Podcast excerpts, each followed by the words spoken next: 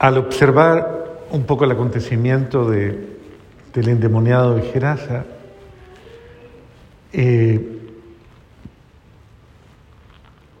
vemos cómo, cómo es la misericordia de Dios. Dios que escucha el clamor del ser humano, porque Dios ama al ser humano y esto es importante tenerlo en cuenta. Dios ama al ser humano no importa en qué condición se encuentre y siente compasión del ser humano y busca al ser humano para salvarlo. Entonces, tal vez Jesús fue a esa región, tal vez simplemente a liberar a este hombre de ese tormento y tal vez a establecer con claridad que Él es el único con el poder de expulsar eh, el mal del ser humano, al demonio del ser humano. O sea, que Él es el único que puede establecer la paz como fruto de la acción de su reinado en un alma o en una persona. Impresiona un poco el hecho de que, claro, Jesús le permite a, este, a estos cerdos que vayan, a estos demonios que vayan a los cerdos. Uno no logra entender de pronto esa acción de Jesús, eh, porque obviamente iría en detrimento de los, de los que criaban cerdos. Pero no sabemos cuáles eran las condiciones de esto ni por qué Dios actúa de esa manera, por qué Dios eh, no protege ese bien material de esos eh, empresarios de los cerdos. Tal vez era toda una región la que se nutría de ello. Pero el punto es que eh, este hombre es liberado por la acción amorosa de Dios y restablecido a la cordura. Por eso dicen que hay muchos locos que no están locos, sino que están endemoniados. Es decir, que están verdaderamente poseídos. Y de verdad, hay muchos casos de locura que no son locura, sino una posesión diabólica. Lo que pasa es que obviamente es más fácil decir está loco o está loca y ya, basta y no convertirlo esto en un problema de orden sobrenatural, porque además, pues, eh, regularmente este tipo de cosas se manejan de una manera, pues, primero muy, eh, podríamos decirlo, muy a la luz simplemente de la lógica humana. Y en la lógica humana, simplemente lo que se establece, o ese es un una persona que padece una esquizofrenia aguda o que padece una transformación de la personalidad o que padece algo, algo que le está afectando. Y es posible que lo sea, que tenga, es, con esto no quiero descalificar que haya este tipo de trastornos, los hay, pero no todos son trastornos.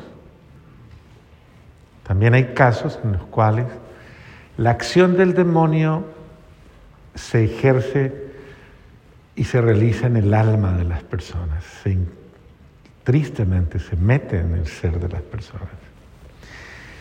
Y estos eran una legión, habían más de dos mil cerdos y todos se mueren. Bueno, ¿qué es lo impresionante del acontecimiento? Lo impresionante del acontecimiento es lo que establece Jesús. A veces hay que hacer sacrificios para salvar a un hombre. Y el salvar a una persona tal vez nos tiene que comprometer a todos, tal vez, tal vez a veces hay que hacer sacrificios incluso hasta económicos. Pero lo que importa es salvar a la persona. ¿Cuánto, cuánto estoy dispuesto yo a comprometer por salvar a la persona?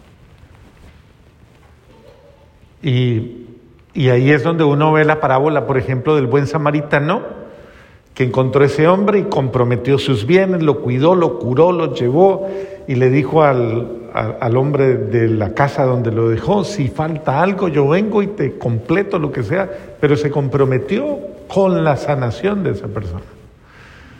Ese es el sentido, ¿no? ¿De qué manera hay un compromiso social, un compromiso por salvar a un ser humano, un compromiso comunitario por salvar a un ser humano? Porque uno no ve que el, Evangelio narre que hubo mucha alegría porque ese hombre fue liberado. Al contrario, echaron a Jesús. Váyase. Porque obviamente, pues a lo mejor era más importante el bienestar eh, económico de la región que el bienestar de una persona. Y eso tiene muchas implicaciones, o sea, si uno se pone a, analizar la situación, eso tiene muchas implicaciones. Y eso, y eso tiene implicaciones sociológicas, políticas, económicas, de todo. Pero pues no me meto en esos terrenos porque incluso hay gente que dice, ay, no, pero no hable de política ahora, padre, ay, no, pero eso es... No, yo no soy de lo... Pero todo, absolutamente lo social, todo lo que tiene que ver con el hombre tiene implicaciones y repercusiones en el bien del hombre, en el bien integral del hombre. Eso que llaman bien común, eso que llaman solidaridad, eso que llaman compromiso social para ayudar a que otro salga, comprometer todo, invertir en el hombre y sacar al hombre adelante. Todo eso tiene implicaciones que es importante tener en cuenta. Bueno, muy bien. Hay que salvar al hombre sea quien sea. Vayámonos al contexto de la primera lectura. Un papá que tiene que asumir la rebeldía de su hijo. Puede que sea fruto tal vez también de su error, tal vez de consecuencia también de, de su propio pecado, puede que sí. Puede que sea de alguna manera sencillamente el que tiene que confrontar.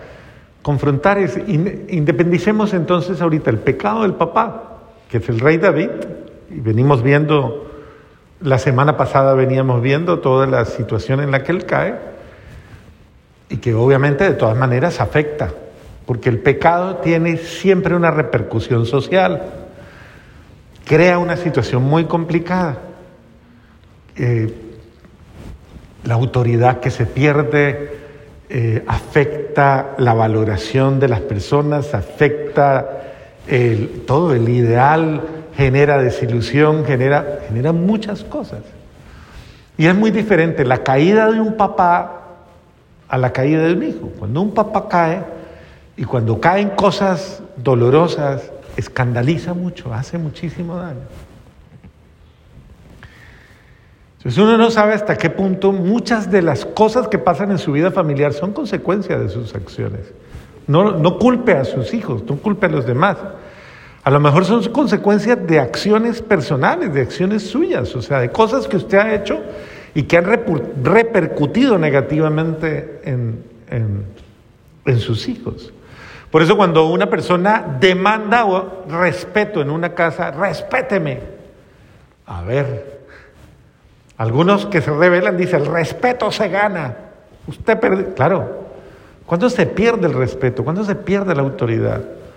Cuando uno con su mal ejemplo, con su mal ejemplo, hace cosas contrarias a la dignidad, a su propia dignidad, a la dignidad del hogar, a la dignidad de los miembros del hogar. Le hago daño a la familia con mis malas actitudes. Una persona que tiene malos comportamientos, mal genio, por ejemplo, un papá grosero, vulgar, un papá burlón, un papá crítico, un papá o una mamá eh, grosera, hiriente, chismosa, una mamá injusta, un papá mal geniado, atravesado, atrevido, indelicado, una mamá, eso, eso, créame, eso tiene una repercusión horrible en, en un hogar.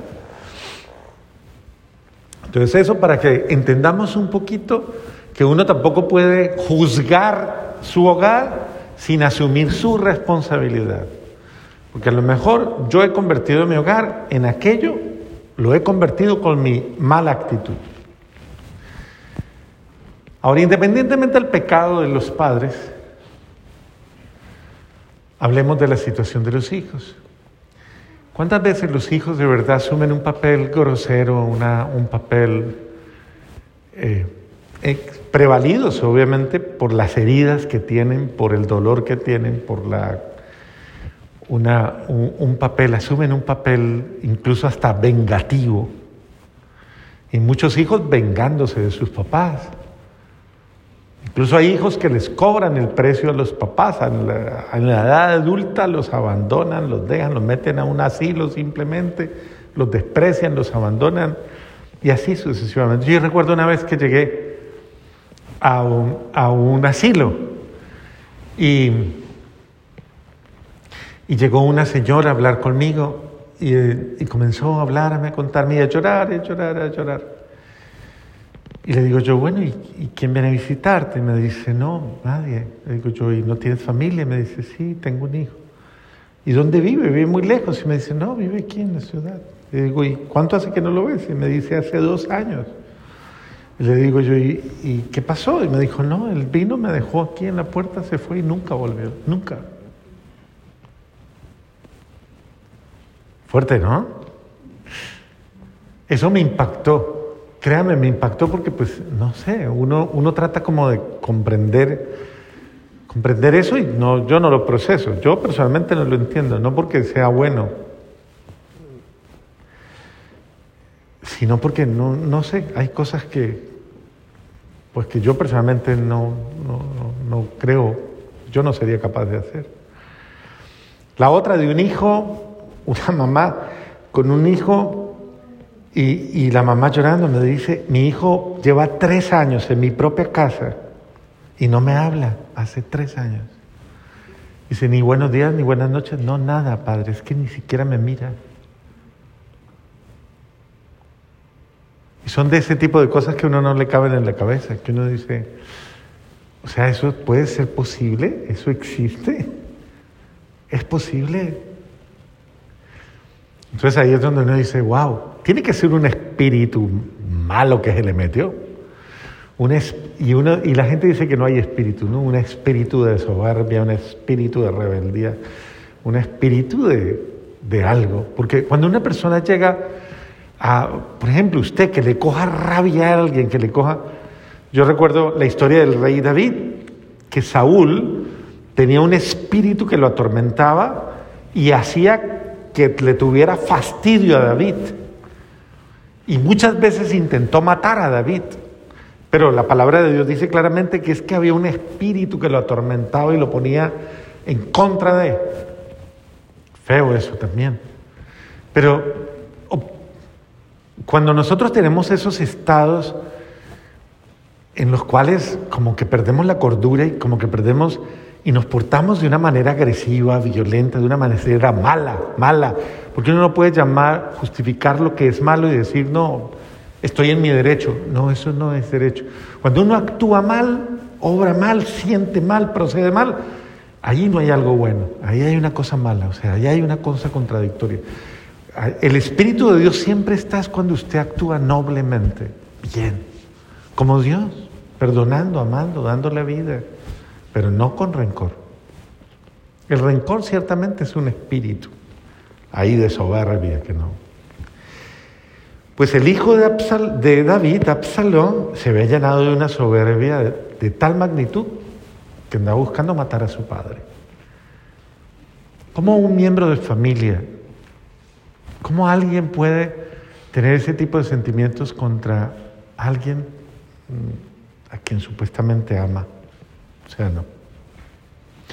Lo bello del texto es que David, la nobleza de papá, él, él asume y dice, bueno, finalmente no, no, es, no es mi hijo. Así como dice, no, déjenlo que no es ese señor. Debe ser el Señor que me quiere. si el Señor le está permitiendo insultarme, si el Señor está permitiendo maldecirme, pues debe ser que si mi hijo, si mi hijo me está buscando para matarme, si ya mi hijo me quiere matar, pues este apenas me está insultando. O sea, es como, llama la atención, ¿no? Llama la atención una situación de esas. Y la lectura que David hace. Pero David es un papá, ante todo es un papá. Que no importa qué le haya hecho su hijo o qué le esté haciendo su hijo, eso no cambia su corazón de papá. Hágame lo que me haga, yo lo seguiré amando y tratando como un hijo. Ya veremos en la sucesión de las lecturas lo que sucede, pero es eso, es el amor de un padre que no pierde el norte y que sigue amando a su hijo aunque, aunque se porte mal. Y eso, esa nobleza que muestra David ahí, pienso que esa nobleza es la rescatable. Y es curioso que Dios se haya querido llamar hijo de David con pecado y todo. O sea, Dios restauró a David de su pecado, lo perdonó y se olvidó de su pecado. Y de tal manera que Dios se quiso sentir orgulloso de ser llamado hijo de David. Impresionante, porque esa es la pedagogía de Dios.